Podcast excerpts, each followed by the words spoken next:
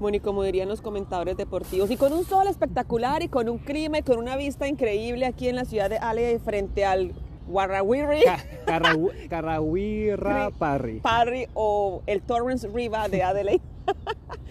Iniciamos un nuevo episodio de mi cuento en Australia con un personaje que conocí trabajando en el café y tiene una energía increíble, don Alejo. Ya, el único que sé de ti, Alejo, y que te gusta la fotografía y que haces un delicioso café y ya, eso es todo. Y aquí Eso, nos vamos, eso es suficiente. ¿Para aquí, qué no- más? aquí nos vamos a conocer y, lo, y van a conocer su chocoaventura en este país, cómo llegó a las Adelaidas. Y Alejo, pues preséntase. y Gracias por aceptar esta de invitación. nada. Bueno, em, Alejandro o Alejo, o Ale como me dicen los australianos, Ali. ¿Ali? Ali, me dicen los australianos. No pueden pronunciar mi nombre. Una cosa horrible. Y lo escriben como A-L-I. Oh, lo odio, lo odio, lo odio, lo odio. Pero bueno, ¿qué se le va a hacer? Em, la verdad es que mi, mi primer nombre es Daniel. Daniel Alejandro. Pero cuando comencé el viaje, mi primer año fue en Nueva Zelanda. Llegué allá y cada vez que me presentaba yo decía, ah, uh, I am Daniel. And they were like, pero eso es un nombre de mujer. Daniel. Porque Daniel, Dan, mi nombre Daniel se pronuncia acá Denio. Ajá. Y Daniel es con doble L-E. Y se pronuncia Daniel, pero se escribe Daniele. Y es el nombre de mujer. Entonces como que a mí no me gusta que me digan Daniel. Como que suena muy gringo. Como que no, no me gusta. Entonces al final decidí ya, vamos a poner Alejandro. Ese es mi, segun- mi segundo nombre, la verdad. Así que no, no es que me puse el nombre. Y ahí como que ya sa- salió más fácil. Bueno, ¿y por qué llegaste a New Zealand? O sea, esto ya es mi cuento en, en New Zealand. ¿Cómo un fue? cuento en New Zealand, que comenzó allá, el- comenzó allá el cuento. O sea, estaba. La cosa es que estaba en Chile, obviamente estaba en un punto de mi vida donde estaba. O sea, yo tengo 33 ahora. Voy para los 34. Ah, Pimpaos, Creo, tú eres creo. de Santiago de Chile. Yo soy de Concepción. Chile. Concepción. Cuéntanos de esa ciudad aún más in- Pero la, la ciudad es técnicamente la, ciudad más, la segunda ciudad más grande de Chile, pero sigue siendo muy pequeña en comparación a Santiago. O sea, en Santiago son 6 millones de habitantes, en Concepción son ni siquiera un millón. chiquitín. Ok. Y hay- y- pero es la segunda ciudad más grande. Entonces, económicamente importante, pero una ciudad que no tiene ningún, muy poco atractivo turístico. No estamos acostumbrados a ver mucho turista ya. Em, estudié traducción en la Universidad de Concepción. Aprendí inglés y alemán ahí. No.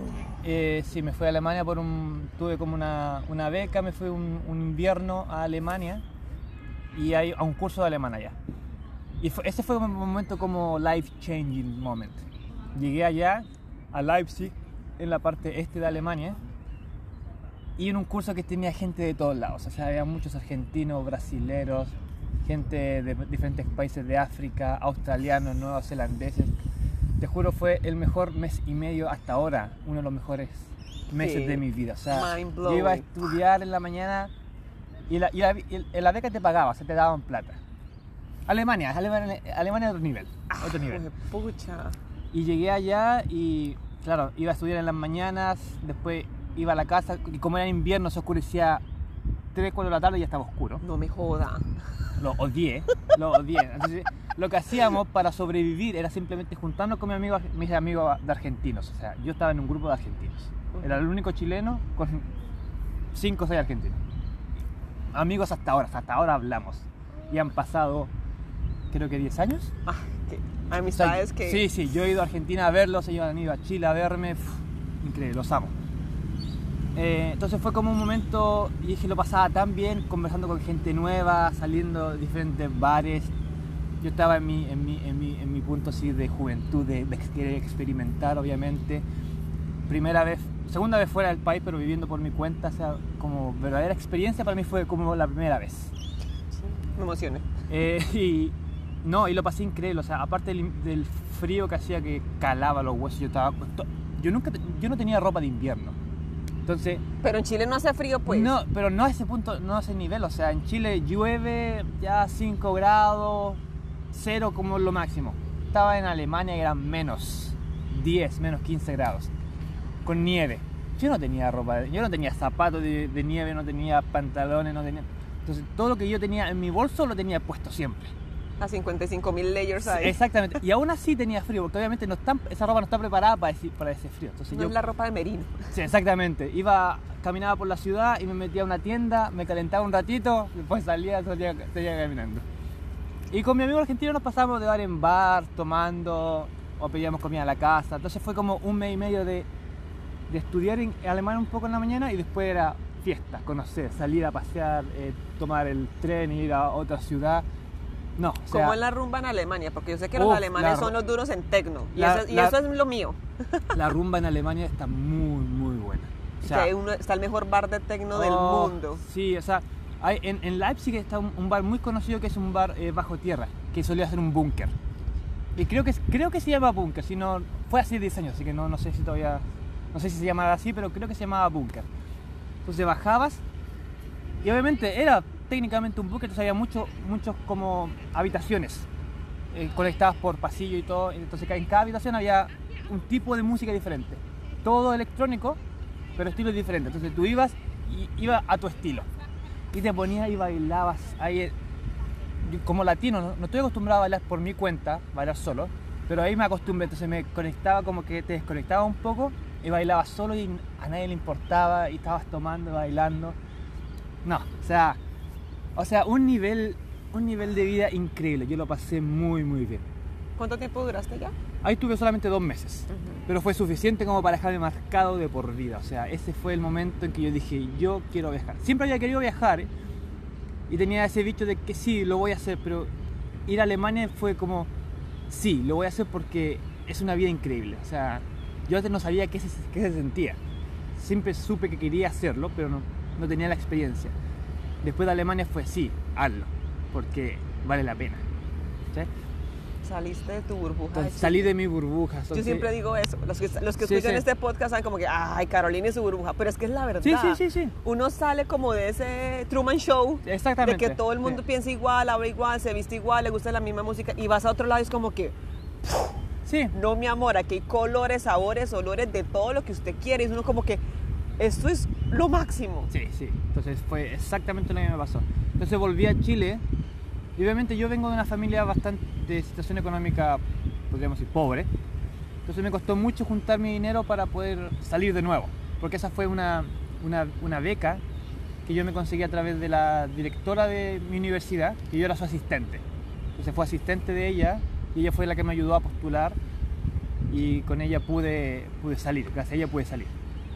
Y hasta ahora, hasta ahora yo hablo con ella. Gracias, profe. Gracias, profe. Sí, yo a mis, tengo dos profes de la universidad, a las que yo hasta ahora les escribo, hablamos de repente, porque son gente que cuando yo necesité ayuda, ellas no dudaron, o sea, ni, ni por un segundo en ayudarme, o sea, lo que quieras, o sea, hasta dinero me prestaban una vez. o sea, y cuando yo llegué a, a Santiago, porque claro, después de Alemania, volví a mi ciudad y ya en mi ciudad yo me sentía que era pequeñísima, o sea, sentía que no podía, no podía moverme, me sentía estresado porque dije, no, no, no, no. Tus alas estaban Claro. así. Y obviamente en Alemania me enamoré de una chica brasilera que fue mi primer, mi primer gran amor y una ruptura así que me rompió el corazón y que la sufrí por años. Yo estuve años enamorado de esta chica o lo que yo pensé que era amor, la verdad. Pero obviamente no resultó porque ella se conoció a otra persona en Brasil y todo y al final se puso con él, entonces me rompió el corazón porque yo dije, yo, me, yo estaba juntando mi dinero para irme a, a- a Brasil con ella. Qué duro. No sé si fue una historia amorosa así, pero así de, de, de- de teleserie, tú podrías hacer una película con mi historia. Y entonces yo llegué a Conce- estaba en Concepción intentando juntar mi dinero para irme a Brasil. Ella me escribe después casi de dos años de habernos conocido. Me dice, la verdad es que conocí a otra persona y quiero intentarlo. Eso me mató, me mató, me mató, me mató, me mató. Entonces dije, ya, si estoy en mi ciudad con esta pena, más encima, no, tengo que salir de acá, tengo que irme. Agarré el poquito dinero que tenía, te- creo que tenía 100 mil pesos chilenos, que ahora son 200 dólares australianos, y me fui a Santiago con eso. O sea, yo no tenía trabajo, no tenía nada, y me fui a Santiago con 200 dólares. Gasté 150 dólares en pagar el arriendo de, de la habitación. Era una habitación en una casa gigante, muy antigua, que habían adaptado las habitaciones. Entonces era una habitación pequeñita que me estaban arrendando no tenía cama, no tenía silla, no tenía absolutamente nada. Era simplemente el suelo y el, el techo. espacio ahí. Llegué allá, me gasté casi toda mi plata ahí. No tenía cama, entonces me- un amigo me prestó una cama inflable. Y llegué allá, no tenía el, no tenía el bombín, o como le digan ustedes esa cosa, El inflador. el inflador. No sé. No, no- no lo, no lo tenía. Entonces tuve que inflar la cama a pulmón, me tomó Uy, un par de horas. No terminó borracho usted ahí. No, terminé completamente mareado. Y lo, y lo peor es que voy y como que la quiero ajustar para el lugar y la pieza es tan antigua que había un clavo. No me joda. Pinché la cama el primer día, o sea, ni siquiera me había sentado sobre ella. Voy, pincho la cama, así que mis primeras semanas fueron durmiendo literalmente en el suelo. La O sea, concha de tu madre. La concha de mi madre. Entonces ahí obviamente tuve que pedir plata y uno de mis profes me, me- me mandó enseguida dinero ahí para ayudarme, me dijo, toma dinero porque sé que la están pasando mal. Después cuando quise pagarle me dijo, no, no, no, no necesitas pagarme nada. Entonces fueron gente que ah, todavía aprecio mucho, o sea, mis profesoras fueron una, un pilar fundamental en el hecho de que yo haya podido salir. Porque, claro, mis padres me apoyaron totalmente, mi mamá y todo, pero ellos no tienen tampoco conocimiento del mundo, o sea, ellos han nacido y crecido y vivido toda su vida en Concepción. Mi papá en el campo. Entonces, las profes sí sabían un poco más de... ¿Qué de- salir? qué salir. Entonces ellas como que me apoyaron bastante. Así que esa fue mi historia en Santiago. Ahí estuve, después me conseguí trabajo en un hotel, trabajando como profe de inglés en un hotel, en Hyatt. Entonces ahí estuve, en Santiago estuve creo que tres años, cuatro años viví en Santiago. Y me encantó. Después se fueron mis amigos y me hice, me hizo- terminé teniendo una vida bastante cómoda en Santiago. Una casa muy linda con mis do- dos, mis mejores, dos de mis mejores amigos, eh, Daniela y Fernando. Y lo pasábamos, esa casa lo pasábamos increíble, o sea, no, no, muy, muy bueno. Entonces, me acuerdo que mi amiga Daniela es lesbiana. Entonces, cada, cada vez que salíamos, pasaba una chica y, los Ay. tres, y los tres nos dábamos, bueno, así como, de, ¡uh! Entonces era muy gracioso salir los tres y los tres estábamos mirando lo mismo, entonces era muy, muy Qué divertido. parche. Eh, y- pero obviamente después de un tiempo ya llegó un punto en que me aburrí de Santiago y dije ya quiero salir. Y estaba como trabajando muchas horas, estaba en, en- en el hotel, tenía dos, dos trabajos de profe de inglés, moviéndome de aquí para allá. Estaba, tú me ves flaco ahora, pero yo en ese momento estaba flaco así, pero flaco de poco saludable. De la tusa. De la- sí, o sea, no co- comía muy poco porque estaba, no tenía tiempo para cocinar, estaba estresado. No, dije, pero usted ya estaba desaparecido porque usted es flaco. por eso te digo, o sea, estaba más flaco. Ahora estoy, estoy flaco, pero en buen estado Eres un físico. flaco gordito. En un buen estado físico. Era flaco, flaco, así como chupado, así completamente. Y llegó un momento en que dije, ya, no doy más. Tenía un amigo acá en Australia que me dijo, mira, postula a Australia. Dije, ya voy a postular a Australia. No tenía plata ni nada, pero dije, voy no pierdo nada con postular. Y en ese momento estaba con una chica, eh, con una novia, eh, mi polola, como decía, decimos nosotros. Eh, y ella me dice, pero te vas a Australia, pero yo no puedo postular porque ella era más joven que yo y, y no había terminado la universidad. Entonces en Australia como que hay que terminar la universidad para poder viajar.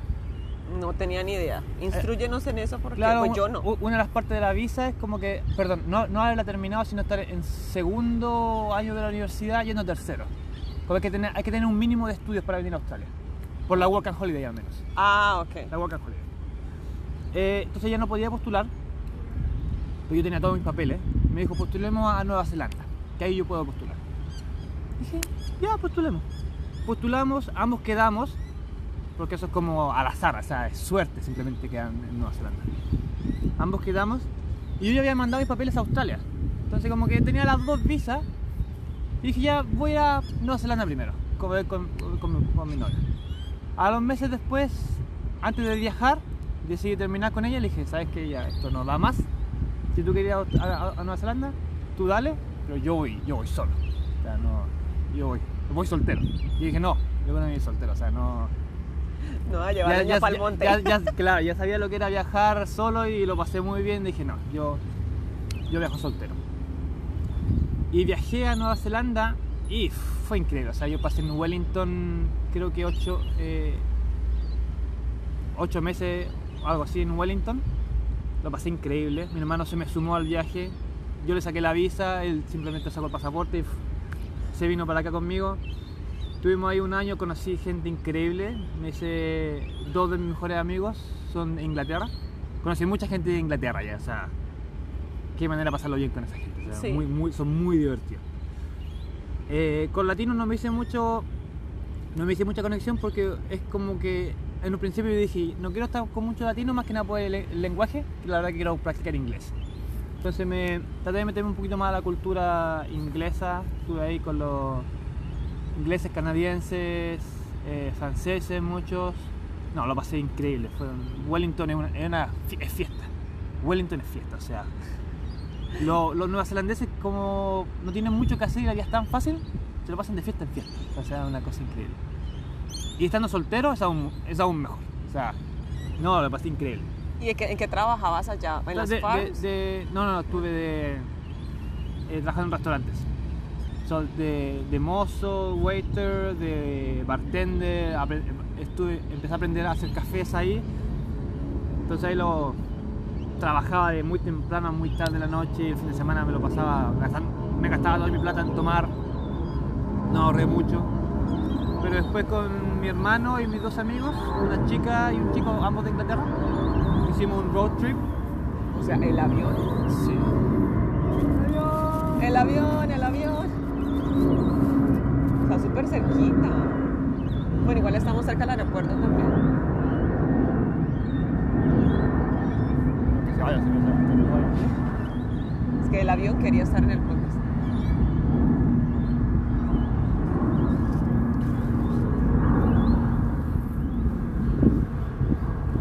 Chao, avión.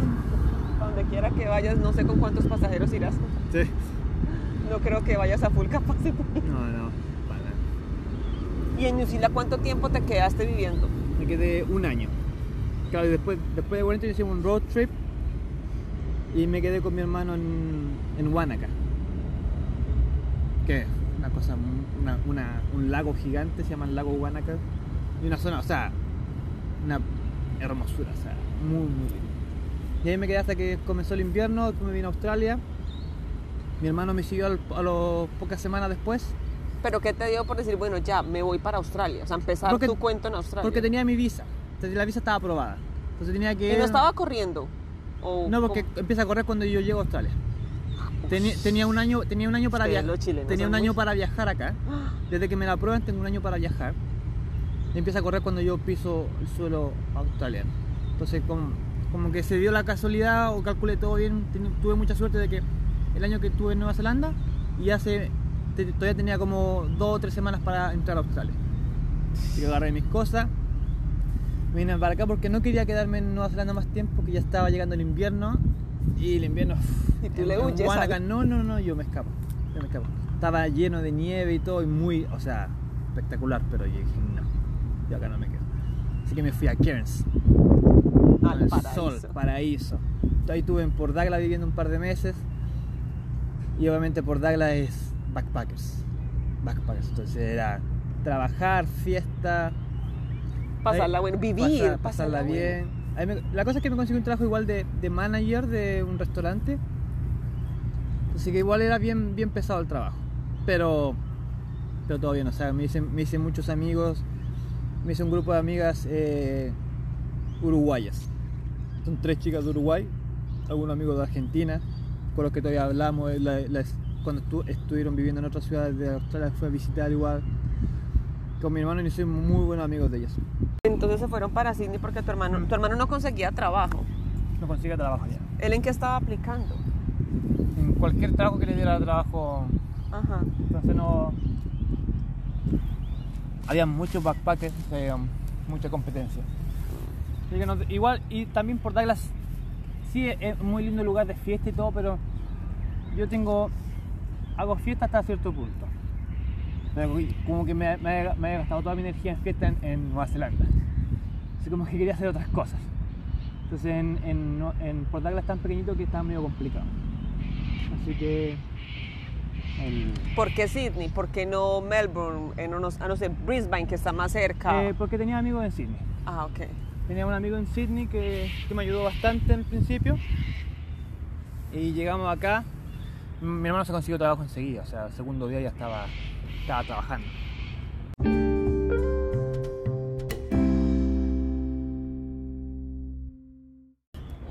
Bueno, retomemos tu cuento Retomemos. en Sydney. ¿Llegaste a Sydney? Llegué ¿A dónde llegaste? ¿Con quién llegaste? Llegamos ¿Qué te a Sydney a hacer? como, con mi hermano fuimos a, a Manly, Manly Beach, una playa increíble.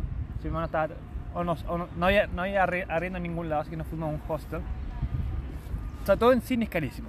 O sea, gastábamos casi todo nuestro sueldo en, pagar por lugares para vivir. Pero en ese momento con, con mi hermano estábamos, no importa, o sea, estábamos bien, estábamos felices de pagar esa plata porque estábamos viviendo en un lugar increíble. Los primeros meses en un hostel y yo me tomaba casi todos los días el, el bote de Manly a Sydney, el ferry, que es carísimo, pero el viaje es una maravilla, o sea, te vas por toda ese, por ese río y ves ah, en la noche cuando se le empieza a iluminar la ciudad de Sydney y llegas y está el, el, teatro, el Opera House con todas las luces y todo eso. No cansa, es un paisaje que no No, cansa. no cansa. Y me- yo recuerdo que viajaba y las gaviotas volaban a tu lado y todo. Oh, No, no, no. Porque es otro medio de transporte público en Sydney, eso es muy común coger el ferry. Sí, Eso sí, es muy común. O sea, es más caro, pero es muy común. Así que ahí tuve los primeros meses. Obviamente después tuvimos que mudarnos a la ciudad de Sydney porque me estaba gastando mucho dinero en, en- en transporte. Nos fuimos a Sydney a um, eh, Bondi Junction. O sea, a cerquita de la playa. Eh, El mar los llama. el mar, el mar nos llama, estábamos ahí muy cerca de la playa y carísimo, sí, o sea, estábamos ah, pagando por una sola pieza, vivíamos los dos en una sola, compartíamos una pieza y pagábamos casi 400 dólares a la semana. O sea, 200 cada uno por una pieza, Solo por la ubicación. solamente por lo que carísimo. Y ahí estuvimos un tiempo, después mi hermano tuvo que irse y yo obviamente no podía seguir- y no pudo volver enseguida, entonces no yo no pude seguir pagando. Y una compañera de trabajo estaba, me dijo, mira, yo estoy viviendo con mi novio generalmente, tengo mi pieza en, mi- en el departamento que estoy arrendando y no, ni siquiera lo estoy ocupando. Si quieres tomarlo tú. Así que acepté eso, muy barato, como de pagar 200 pagaba 130 a la semana, pero en Asheville, o sea, al oeste, al oeste de la ciudad. Eh, hay, hay una zona de inmigrantes eh, de Middle East. Middle East estaba lleno de, de- de restaurantes, de, de comida exquisita. Así que ahí lo- me fui y estuve viviendo con dos chicas que eran eh, dos chicas poliamorosas. Entonces estaban como con relación entre ellas, pero también con otras personas. Obviamente lo pasé muy bien. Recuerdo que llegaba y nos podíamos conversar de la vida, así. Dos chicas mucho más jóvenes que yo. Tenían 19, 20 años. Y obviamente su relación se complicó con el tiempo y al final se separaron. Yo de ahí me fui, me compré una moto que estaba muy barata, una Yamaha Virago 1100, o sea, de motor 1100. O sea, un tote, diría una yo. moto gigante. Y mm, me pegué un viaje desde Sydney a ver a mis amigas uruguayas ahí en Byron Bay. Como Esa es otra zona Oh, espectacular. qué, qué Ah, lu- qué lugar. es Entonces fui, Está en mi lista. lo conocí por un tiempo, después me volví y dije, ya con esta moto puedo hacer viajes largos. Entonces dije, ¿sabes qué? Voy a viajar alrededor de Australia. No. Así que empecé a arreglar mi moto para viajar alrededor de Australia, me compré equipamiento, le dije adiós a, a los amores que tenía ahí. Este marinero se va a otro este, puerto. este marinero se va, se escapa. Eh, así que me fui ahí, obviamente me despedí de mis amigos y todo, y comencé a viajar. Bueno, primera parada. Primera parada fue Cairns de nuevo. A visitar a tus amigas. a visitar a mis amigos y tenía que terminar mi... Me quedaba un mes para terminar lo- los tres meses de requerimiento para el segundo año, el segundo año de mi visa. Entonces, estaba llegando allá y, y mi jefe antiguo me, me contactó y me dice, "Sé- que me enteré que estás viniendo para acá, necesitaba un manager, ¿quieres venir? Po, po, po". Me ofreció pago extra. Y dije, ya, te, te puedo ayudar a la temporada alta. Así que me quedé dos meses en la temporada alta. Ayudé con eso y ahí conocí a, a Jazz, que es mi pareja actual. Pero en era algo casual, obviamente. Yo seguí viajando hasta, hasta Darwin. tomé mi moto, me fui a Darwin. ¿Cuánto te demoraste? ¿Cuántas paradas? ¿Cómo fue ese viaje? Eh, creo que fue como una semana Para llegar. para llegar. ¿Y ¿Qué tal los paisajes? en, en- en el medio no hay mucho que hacer y yo estaba viajando solo, entonces como que quise llegar rápido a, a- a Darwin, pero se viajaba casi todo el día, viajaba al menos 8 horas al día y acampaba y creo que estuve en, en- en una zona que no recuerdo cómo se llama, tuve la noche más fría de mi vida, como que era a mucho más altitud que el resto de Australia y estaba durmiendo en un swag, que es como una carpa que, tú, que se enrolla y tiene solamente espacio para una persona. Como, es como un ataúd, pero en carpa. Es la que te parece como. Como sus las carpas de cuando se van los militares a la guerra, como algo muy pequeñito. O sea, Sí, sí, sí. O sea, siquiera- es, es como una, es, es realmente como un ataúd. O sea, es largo, ajá. tú te metes y simplemente cierras acá, sobre tu cabeza cierras la, la cosa. Juepucha. Y obviamente duermes así muy... Es bastante cómoda, Ujú. no pareciera, pero es bastante cómoda. Estaba durmiendo ahí y era fácil porque la enrollas y la, la pones en la moto simplemente y sigues viajando. Y creo que estaba en una zona, es que no me acuerdo el nombre, Mount Isa. Mount Isa. Llegué a un camping muy lindo, o sea, pero hacía un frío de mierda. Y yo recuerdo despertar al, al medio de la noche que tenía frío, estaba con toda mi ropa encima. Y desperté y dije, oh, la mierda, te voy al baño. Salí de la carpa, fui al baño y al volver como que de un segundo a otro como que sentí que todo el calor que tenía acumulado en mi cuerpo desapareció. Como que todo el calor, ¡pum!, se fue. Y solo sentía frío. Llegué y empecé a tiritar. Me metí a mi carpa y pasé todo el resto de la noche tiritando. O sea, un frío de mierda. No, como que no pude volver a recuperar ese calor que perdí yendo al baño en la mitad de la noche. Un cielo claro, lleno de estrellas, hermoso, pero no era capaz de concentrarme porque tenía un frío que no me podía aguantar.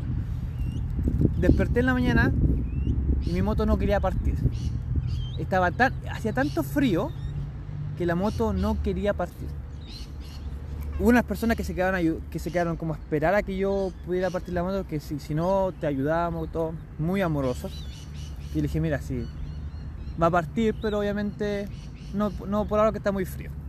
Entonces como que hice alguna arreglo ahí, la puse al sol hasta que, hasta que llegó un punto que dije ya, no voy a gastar más batería para intentar hacer la partida, voy a esperar hasta que realmente se caliente. Estuve dos horas ahí esperando a que la moto tomara un poquito de sol hasta que partió. Y finalmente me pude ir de esa puta ciudad, un frío de mierda. Finalmente llegué a Darwin. y a las dos semanas eh, Jazz se unió a mí, se- compró una van y todo, se, se unió. Y ahí estuvimos un tiempo en Darwin, un par de meses trabajando. Darwin es espectacular, ¿En qué temporada fuiste a Darwin? temporada de invierno. O sea, yo siempre fui viajando calculando las temporadas para no llegar en mala época. Yo llegué en invierno, que es la temporada alta, un, un clima perfecto. o sea, O sea, ¿qué tal es, cuál es el, bueno, para los que no sepan, Darwin es la ciudad más caliente sí, de Australia. ¿Cómo es un invierno? O sea, ¿qué temperatura llega el invierno en Darwin? 30 grados. Para Todo- que calculen el invierno. Todos los días 30 grados sol y unos atardeceres que ves que el cielo se quema, o sea, el cielo está unos colores increíbles hasta que el sol se esconde, pero puede estar por media hora más el cielo encendido en llamas, o sea, una, una cosa increíble. Dime que viste el Stairs to the Moon, que es una cosa que sucede en Darwin, No, que no es la cuando vi. la luna, la luna, la luna baja como hacia un nivel y se proyecta en el mar y parecieran escaleras. Ah, no, no, no, no, no, no lo vi. No sé si... No, no, no, no sabía de eso, la verdad. Vi tanto que no sé. ¿Qué hiciste en Darwin? ¿Qué hay para hacer en Darwin? Em, en la ciudad, en la, la ciudad sí eh, tiene bastante actividad, o sea, como es una zona que tiene muy poca población, como que siempre están haciendo eventos y, ferias y, y- música en vivo y teatro y, food trucks.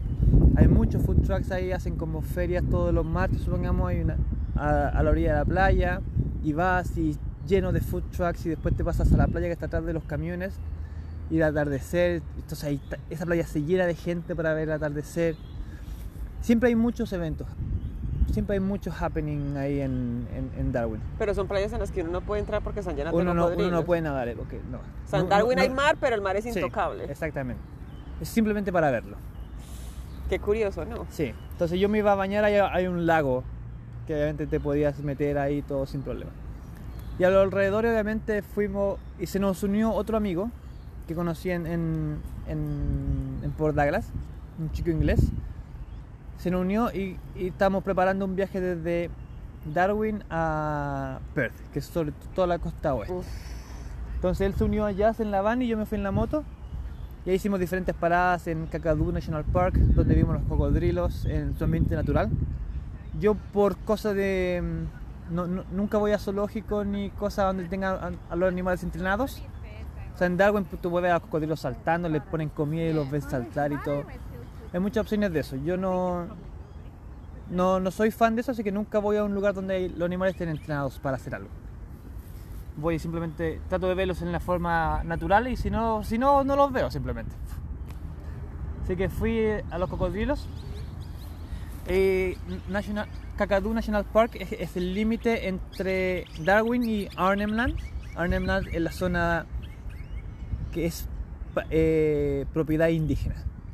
Nadie puede entrar sin permiso, aparte de los indígenas. Entonces fuimos a ese límite y obviamente en los atardeceres son increíbles. Hay un, guía que nos, que nos acompañó, que nos explicaba muchas cosas. Hay muchas eh, pinturas eh, auri- a- eh, de muchos años.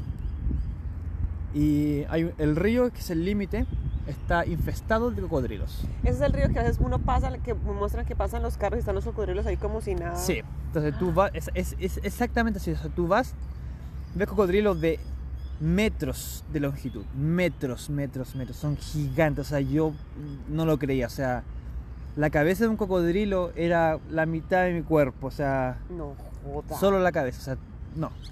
Y los tipos, los australianos están en el puente, que el puente, el río pasa sobre el puente, pescando, Barramundi. Están con sus cañas y nosotros le fuimos a preguntar, ¿y no tienen miedo? Porque el cocodrilo literalmente a dos metros, o sea, No me o sea, ahí. Y los tipos decían, no nos da miedo porque hay tanto pescado, hay tanto pez, que ¿para qué se van a, los cocodrilos para qué se van a molestar con una presa más grande como nosotros si están con la panza llena de comida? Y tú los ves, los cocodrilos están ahí Parchado. chilling, chilling ahí, flotando, ellos sentados en la, en la arena. Y tú pasaste con la moto por ahí. Ahí no se puede, no se puede entrar. Ah, No se puede entrar. No, no. No, yo, yo estaba a la orilla del puente con cagado del miedo, o sea, no, no, no. no. Sí, son gigantes, o sea, metros, son una cosa increíble. Son maravillosos, son una cosa. Verlos es una cosa increíble. y cuando, cuando atrapan la presa y suenan el sonido de, de No la- había, no, había Uf, ni- no había ninguno cazando en el momento. Estaban Uf. todos, estaban, yo creo que ya habían comido, estaban pero así relajándose al sol. la siesta. Sí, estaban en las siestas. Y después de ahí, ¿para dónde pasaste? Y ahí nos fuimos por toda la costa oeste. Vamos a viajar a diferentes puntos de la costa este, que la costa oeste es mucho más linda que este en cuanto a naturaleza, pero sí es más difícil porque no, no está tan bien conectada. O sea, obviamente hay carreteras por todos lados, pero hay menos ciudades.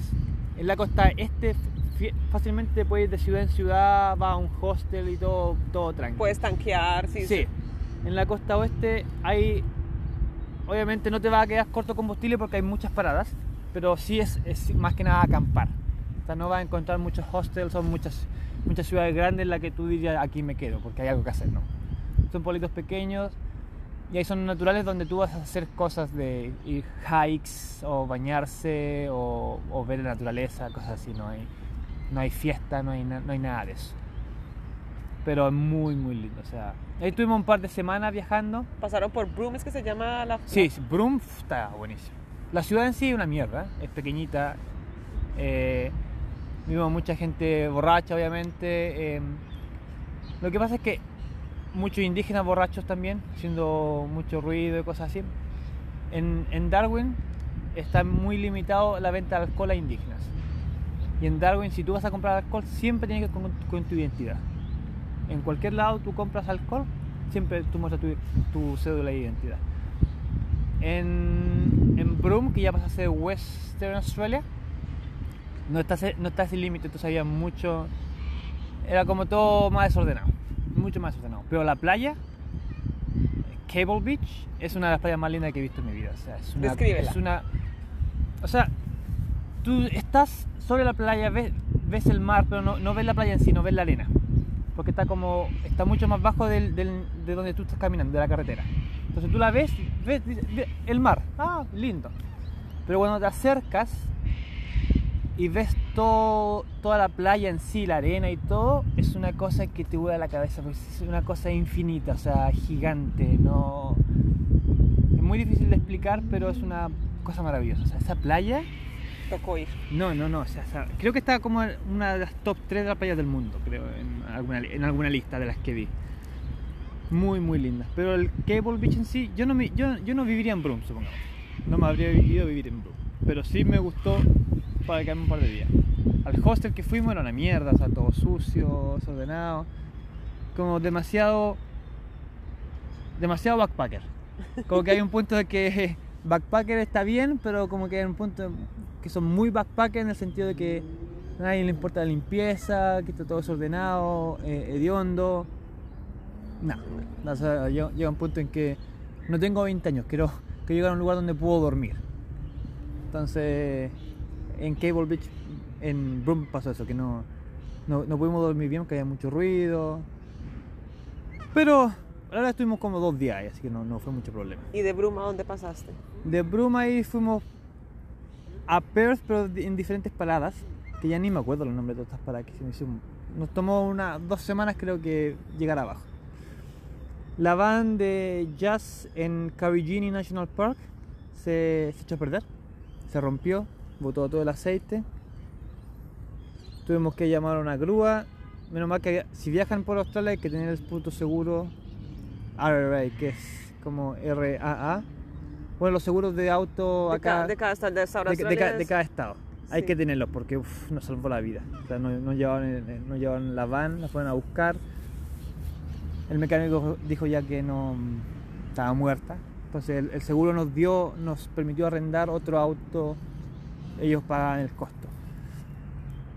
Así que ahí tuvimos, tuvimos que esperar ba- bastantes días en, este, en, en Tom Price, que era un pueblito cerca de Carolina National Park, que es un pueblo extremadamente, o sea, es solamente australianos.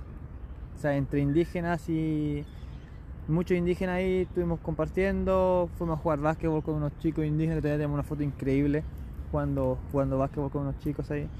Pero muy, muy chiquitito el pueblo, o sea, no, había- mucho que hacer. El primer día ya hicimos todo. O sea, lo que había que era, era una piscina y eso era. Así que después ya, después de unos días, cuando ya el seguro ya dijo ya tienen el auto acá, lo tomamos y nos fuimos a, a la costa en, ¿cómo se llama esto? Uf, se me fue el nombre. Hay una zona para hacer eh, buceo. La zona de, de corales de la costa oeste. Donde te vas a nadar con los, los tiburones ballena. Sí, Es esa zona que es muy, muy sí, conocida. sí, sí. Me- me- No, el, nombre lo no encuentro. tengo, no en- tengo el nombre. O sea, no. En un segundo lo encuentro acá. Tengo una amiga Eh, alemana que se fue hace un par de meses para allá a nadar con el tiburón ballena y fue, pues obviamente la experiencia de la vida. Exmouth. Exmouth y Coral Bay. Entonces nosotros fuimos a Coral Bay y la, la zona de, de Coral Reef es muy, muy linda. O sea, yo primera vez que nadaba en el mar abierto. Yo, yo soy muy malo para nadar, tengo como... ¿Cómo así? ¿En qué no estuviste? ¿No fuiste a la gran barrera de coral cuando estuviste? No, no fui porque el coral, el coral en la costa oeste está medio muerto, entonces no me gustaba tampoco la forma en que lo trataban, eh, demasiados barcos turistas, Ah, todos los desechos los botaban al, al mismo lugar, entonces la, la gente como que quiere promover el- en la costa este, como que tampoco se preocupaba mucho de cuidarlo. ok. O sea, vivían del coral porque lo quieren, tienen que promoverlo como turista, pero no es que lo, no es que lo cuidaran. Como que está tan sobreexplotado que el pobre coral de la costa este estaba muriendo. Entonces dije, la verdad que no quiero ir a ver algo que medio muerto, prefiero no, no acercarme. Entonces, nu- nunca fui a la a- al coral de la costa este. Pero la costa oeste es como mucho mejor cuidado, hay menos turistas obviamente. El agua es más fría, entonces se mantiene en mejor estado. Y ahí vimos mantarrayas, o sea, No. tortugas, corales. Había. Lo, lo más chistoso que había. No sé si has visto esa película de Will Smith, eh, donde él hace la voz de un tiburón, Es Shark Tale.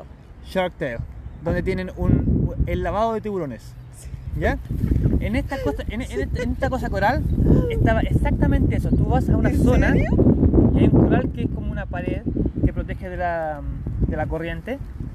Y estaban estos, estos eh, peces, los que, te los que limpian, ¿cómo se llaman? Se, se me fue el nombre. Sí, están, están ahí pegaditos y van Sí, limpiando. eh, rémoras. Entonces llegan los tiburones, son tiburones de corales que son máximo como un metro de, de, de largo. Hacen su parada en pizza. Hacen, ah, técnicamente, o sea, es literalmente, yo estaba viendo, llegan, se paran y como que flotan de pie, como que están de pie, y vienen los rémoras, los limpian y después se van. ¡No! Y llega el otro. Literalmente como si fuera un lavado de autos. Ay, Como en la película. Y ¡Qué yo, yo me reía, me reía porque era una cosa me tengo que volver a ver la Es película. una cosa increíble, o sea, no me lo creía. Fue muy, muy, muy, muy interesante. Yo estaba muerto de la risa. Y después nos fuimos a nadar con mantarrayas de metros de largo, metros, o sea, 3, 4 metros, 5 metros de largo. Yo no pude mantener, yo soy muy mal nadador, yo no pude mantener el ritmo porque era- los otros chicos sí, pero yo como que nadaba un poquito y ya al final me cansé, tuve que llamar al barco que me viene a recoger. Pero sí, o sea, verlas, una cosa increíble. Y era un bote que no, no tenía planeado ir a ver a las ballenas, pero recibí una llamada dijeron, hay unas ballenas acá. Las ham, humpback whales, las ballenas Jorobadas. Y, y nos preguntaron, ¿quieren ver ballenas? Pero no podemos nadar muy cerca de ellas. Legalmente no, está- no, no estamos permitidos ahora de nadar cerca de ellas. Dijimos, sí, vamos. Y el barco fue y ahí las vimos a unos, a unos cientos, a algunos metros de distancia. Estaban nadando. y Una cosa, una cosa, una brutalidad. No, voy a Obviamente, llorar. obviamente como no, no habíamos pagado el tour de ballenas, no estaban preparados para nadar cerca de ellas, así que no pudimos nadar cerca de ellas, pero Pero, pero las viste vimos. salir del agua, Sí, sí, hacer sí. botar el chorrito, todo. sí, sí, no, sí. no. No, ha sido una cosa increíble, o sea, no. No, ha sido una experiencia. Es, ese, ese tour en la costa oeste es una, una brutalidad, o sea, vimos de todo. Y lo- los que estaban manejando ese tour son amigos de jazz. Así que fue- contacto. fuimos, fuimos gratis y todo, así que no, no pagamos nada por esa tour, o sea, no, No, una, una Qué bendecidos ustedes y afortunados. Sí, sí, así que no, lo pasamos súper bien. Después de ahí, estuvimos acampando en un lugar donde manejé, moví el auto sobre todo el equipamiento de cámara de mi amigo, que mi amigo estaba haciendo como un, un- un blog, y él dejó su, su bolso negro en algún lugar de la tierra, en las Sand Dunes, eh, y manejé y le aplasté todo, le aplasté el dron, le aplasté la cámara, todo. así que el dron murió. Computador creo que igual lo maté, un, un, i- un computador Apple, manejé sobre el computador y todo. Y, oh, así que ahí estuvimos. Obviamente él no, no se enojó mucho porque dijo, también es mi culpa porque lo dejé ahí en medio de la nada. Y todo, finalmente el seguro lo cubrió todo. Pero se obviamente. se pudo recuperar. sí, eh, la información sí. Sí, sí, sí. Pero y claro, el resto lo cubrió el seguro, así que no hubo mucho problema. Pero en el momento fue como que no, o sea, dron roto todo y. Qué locura. Em, después de eso, seguimos viajando, vimos muchos lugares diferentes, muy entretenido. Hasta que llegamos a Perth, que mi amigo igual tenía que viajar a Inglaterra. Entonces, como que nos apuramos, en la- última parte de la ruta nos apuramos, nos apuramos un poco llegar a Perth. Y Perth está muy lindo, está muy bueno. Es muy parecido a Adelaida, Ujú. tranquilo, no hay, no hay mucho apuro. Em, ahí estuvimos como tres meses, creo, tres, cuatro meses. ¿De qué vivieron? Ahí yo estaba trabajando, me puse a trabajar. Como ya era barista, entonces con- conseguí mi trabajo. Aquí sí en Australia hay que ser barista. Si, estás- si eres barista, consigues trabajo. Ojo pues pelados, a ser Así baristas. no, sí, muy fácil. O sea, cuesta, pero me tomó, yo empecé a aprender de, cuando estaba en Nueva Zelanda, entonces me tomó un par de años aprender. Pero una vez, ahora consigo trabajo fácilmente. Entonces, estuve trabajando full time por un par de meses para juntar dinero para la próxima visa. Me iba a ir a, Austral- a, a Europa, pero dije no, me voy a quedar en, en Australia. Obviamente me contacté con un agente de inmigración allá. Eh, Estando en Perth. estando en Perth, se llama 123 Migration, han sido muy, muy buenos, muy, muy buenos agentes y me ayudaron con la visa, obviamente todo lo que trabajé lo tuve que pagar en la próxima visa y las opciones eran de Adelaida o Darwin. Y Darwin me gustó, pero dije yo no sería capaz de vivir varios años en Darwin, porque el clima es muy complicado y es muy chiquitito. Entonces me, me vine a Adelaida porque estaba cerca de Sydney, cerca de Melbourne, si quiero mover a alguno de esos lados. ¿Y eso en qué año fue? ¿En qué año llegaste acá? Dos años atrás. Ok. Y obviamente llegué, y el primer año fue invierno acá y esta, esta ciudad muy tranquila. Después de estar viajando tanto, como que me costó adaptarme y estuve dos años siguiendo el sol. Entonces llegué, fue el prim- primer invierno que, sentía frío. Así que fue complicado. Y ya seguía contigo. Ya sigue conmigo. Ahí como no, no, nos afianzamos más como pareja, entonces vivíamos separados porque yo igual quería con mi propio espacio, pero ya estamos viviendo juntos hace ya cuatro meses creo. Y así que todo bien. O sea, me- me- ella comenzó su carrera de... Ella estudia fotografía en la universidad, entonces ha sido fotógrafa por muchos años. Y comenzó acá buscando trabajo como fotógrafa de bodas y de a poquito como que empezó a irle bien, que empezó a necesitar una segunda mano para ayudarle. Ujú. Me enseñó un poco, comencé a ayudarle, primero que nada cargando la- el equipamiento y cosas así, por trabajos pequeños, hasta que en un momento se- el negocio comenzó a crecer y ya empecé yo a sacar fotos como segundo fotógrafo. Después empezamos, que si- sigue creciendo más, todo esto en un periodo de dos años ha sido como muy explosivo. Así que yo comencé a aprender a videos Ujú. este, comencé este año simplemente y empezamos a hacer video, empezamos a ofrecer fotografía y video. Me ha ido bastante bien, entonces tenemos todo reservado, todo esto, todos estos fines de semana tenemos bodas y ya lo que tenemos reservado para el próximo año son todas bodas con fotos y videos. Entonces ya y toda la gente está pagando full price. En un principio comenzamos cobrando muy, muy barato, o sea, Ujú. casi nada. Hicimos mucho trabajo gratis. Yo por mi cuenta igual he hecho mucho trabajo gratis a muy poco o muy bajo costo. Y ahora estamos en un punto en que podemos, tenemos, eh, entre comillas, una, re- una reputación con la que podemos cobrar ya lo que, lo que queramos y la gente está dispuesta a pagar porque saben que somos, que somos buenos. Como y Adelante- eso es lo bueno de Adelante, es tan pequeñito que sirve para eso. Para que hacer un negocio así sirve porque hay mucho, mucha recomendación de boca en boca. ¿Cómo estuvo Adelaide? Aparte de conocerla a través de las bodas, ¿qué ma- ¿cómo es la Adelaide de Alejo? Eh, para mí Adelaide es un lugar que me ha permitido como que hacer mis hobbies. ¿Cuáles son tus hobbies? Eh, me gusta mucho eh, hacer deporte, entonces me voy a hago escalada, indoor climbing en el momento. Entonces voy a hacer bouldering, hay un muy buen gimnasio bouldering que siempre está lleno, entonces voy en las mañanas para evitar tanta gente. Eh, voy a entrenar un poquito de boxeo en las mañanas, eh, andar en bici, como que esta es una ciudad que si manejas bien el tiempo puedes hacer mucho de tus hobbies, o sea, hay, hay mucho tiempo. Comencé trabajando turnos de tarde igual, ahora estoy botando todo eso simplemente para hacer turnos de mañana en algún café un par de horas a la semana, el resto todo lo cubre fotografía y video. Y es más que nada eso, sea, una vida muy, muy cómoda, muy tranquila ahora, o sea, voy a fiestas muy poco, tengo muy, eh, un grupo de amigos pequeño pero muy bueno, un argentino, un colombiano, eh, unos chicos de Melbourne, una pareja de Melbourne que me hizo que nos hicimos amigos en, en Com, eran unos clientes, nos hicimos muy buenos amigos. Así que ahí estoy, de- una vez a la semana me, jun- me juntaré con alguien, ya sea solo con- y- o ya se, me, se une, ya se igual tiene su grupo de amigos de fotógrafo igual.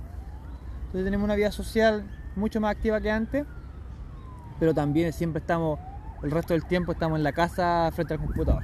O sea, es mucho estar en la casa ahí con nuestra, no- nuestra gata, no sé compañía, Shiva, que es una gata adoptada, la adoptamos hace dos años, es una gata, es un, es un amor, o sea, yo nu- nunca he sido mucho de gatos, pero esa gata me, me robó el corazón. Así que ahí estoy, le- mucho abrazo, mucho beso y... y Si es cariñosa. es muy cariñosa.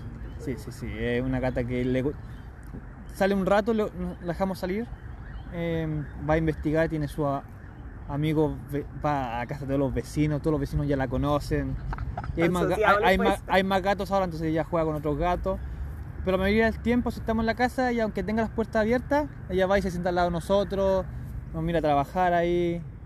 Y, no, muy, muy bien. Entonces una vida una vida que yo no, la verdad no, no me esperaba tener, pero me siento bendecido tenerla. O sea, está- por fin estoy haciendo un trabajo que me gusta. Obviamente, hospitality lo hice por necesidad, pero esto de la fotografía y todo lo hago porque realmente me gusta. O sea, me, me apasiona hacerlo y creo que es una carrera que ya puedo llevar al siguiente nivel. Yo creo que de aquí a muchos años más voy a estar haciendo eso.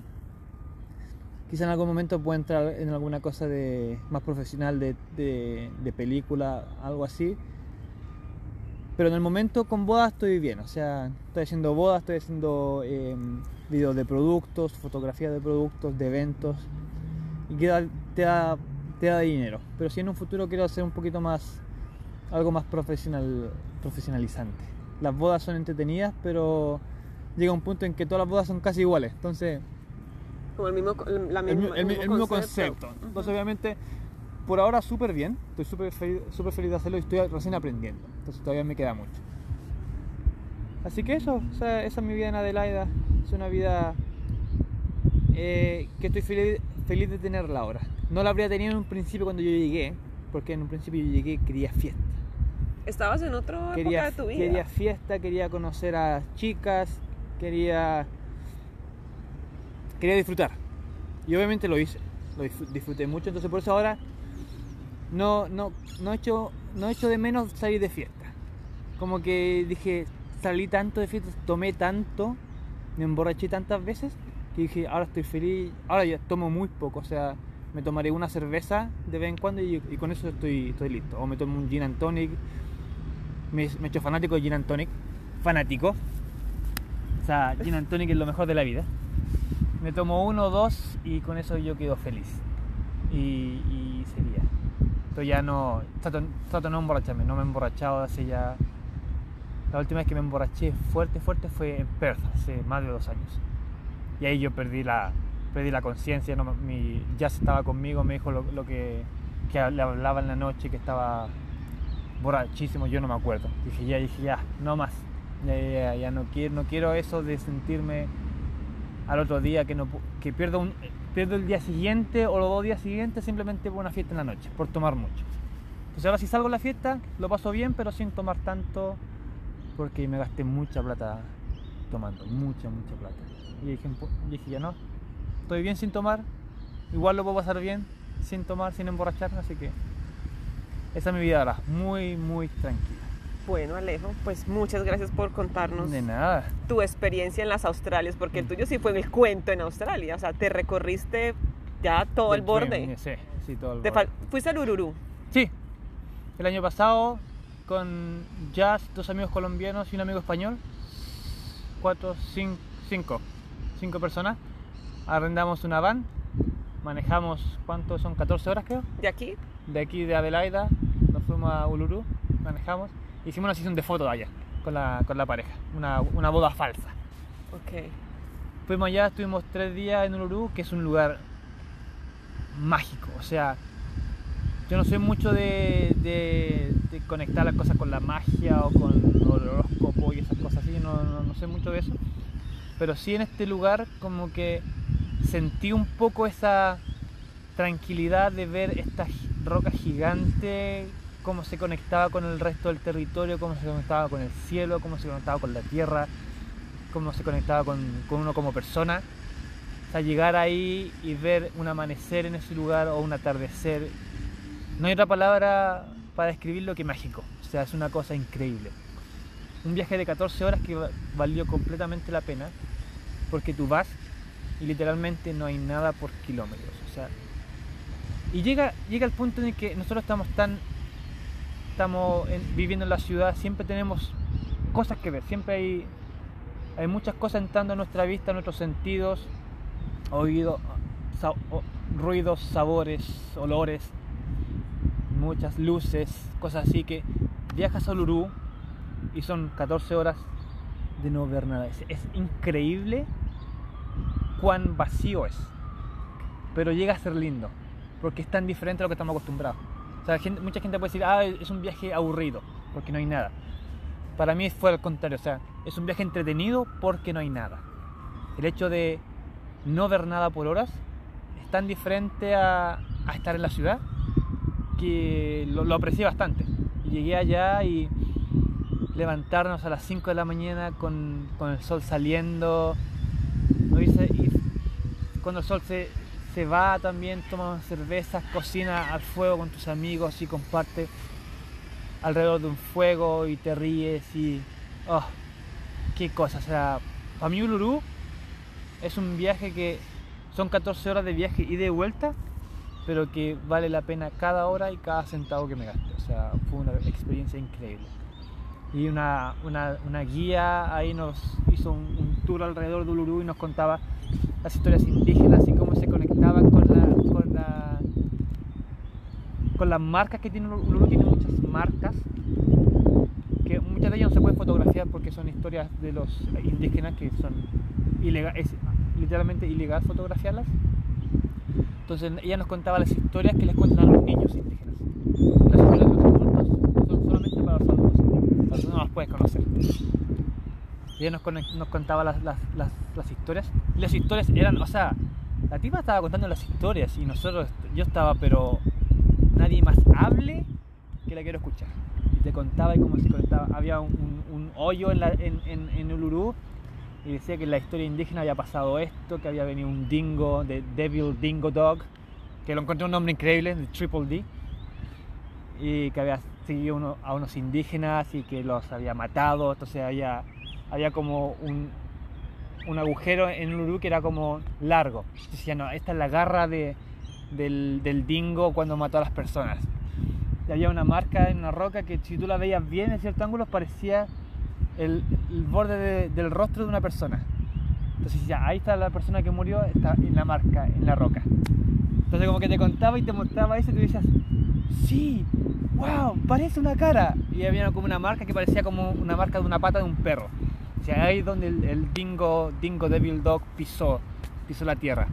Y era, tú veías era la marca de una puta garra de perro.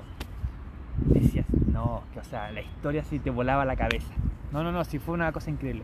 Y obviamente Ururu, y tienes otros, eh, eh, Catayuta que está al lado, después tienes eh, National Park, que tiene diferentes nombres eh, australianos, pero ellos los nombres indígenas. Yo me aprendí los nombres indígenas, ni, ni, ni me acuerdo cómo se llaman los otros. Qué lindo. Así que no, fue una experiencia increíble. Entonces, me he visitado casi el, el 80% de Australia. Ya. Qué lindo. Sí, sí, sí. Bueno, hablando de Australia, ¿qué le agradeces a Australia? Uf. Yo creo que más que a Australia me agradezco a mí mismo, a las personas que me han apoyado. Australia es simplemente un país que te las pone difícil. Te las pone muy, muy difícil. Al final, no creo que al.